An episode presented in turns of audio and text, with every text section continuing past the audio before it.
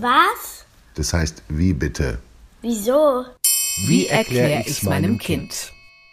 Warum Erwachsene manchmal lügen von Sophia Fritz. Pinocchio bekommt eine lange Nase, wenn er lügt, Menschen nicht. Dabei können sie ganz besonders gut lügen, schummeln und tricksen. Manchmal erfinden Menschen eine ganze Geschichte neu.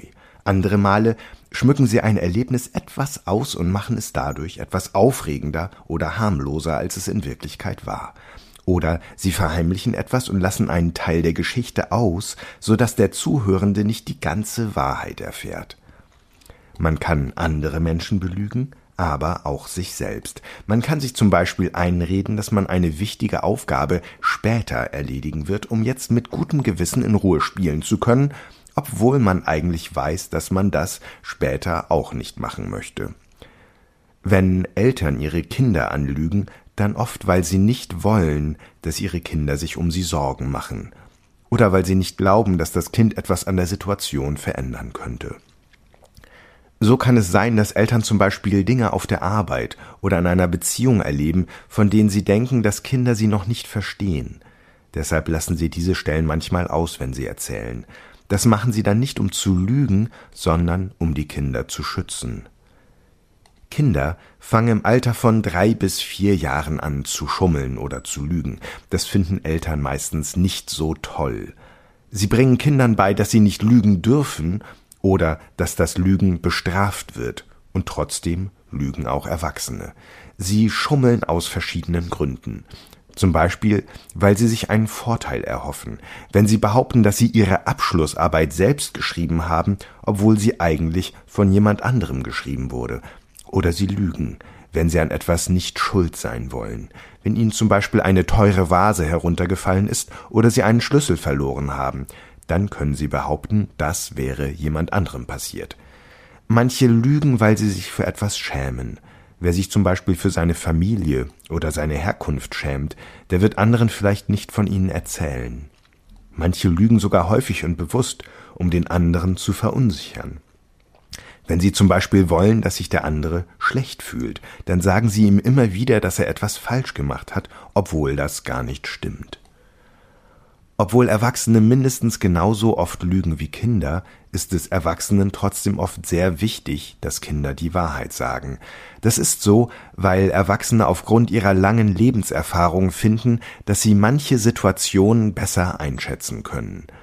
Besonders Eltern haben oft Angst um ihre Kinder. Sie geben ihren Kindern Freiheiten und lassen sie zum Beispiel ohne Beaufsichtigung spielen.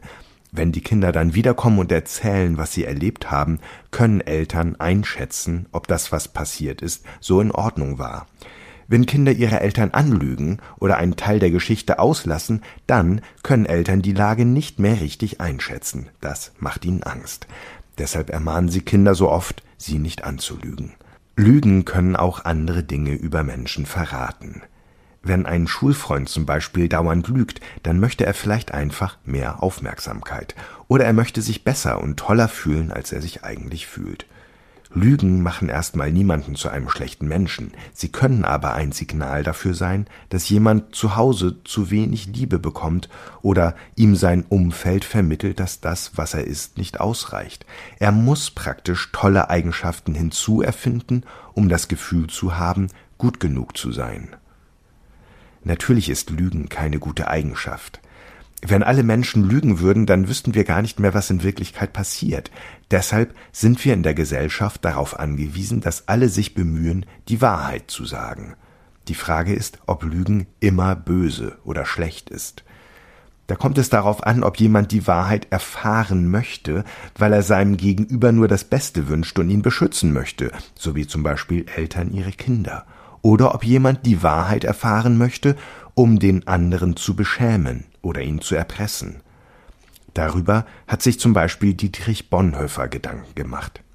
Dietrich Bonhoeffer hat im Zweiten Weltkrieg Widerstand gegen die Nationalsozialisten und Adolf Hitler geleistet. Gleichzeitig war er Theologe und kannte sich gut mit der Bibel aus. In der Bibel steht, dass man nicht lügen soll.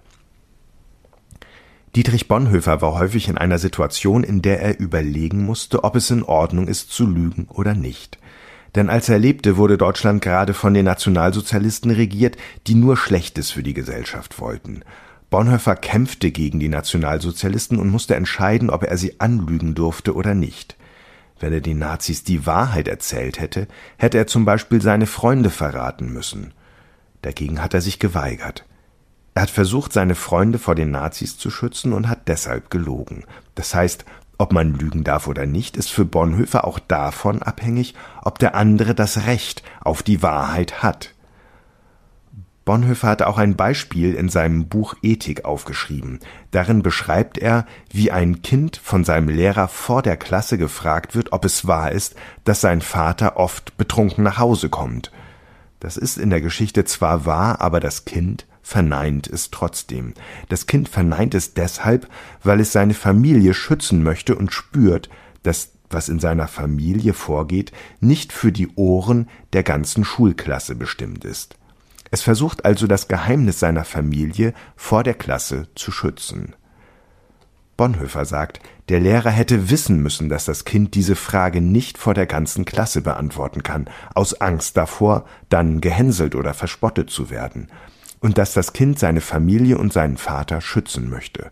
Deshalb liegt nach Bonhoeffer die Schuld für die Lüge beim Lehrer und nicht beim Kind.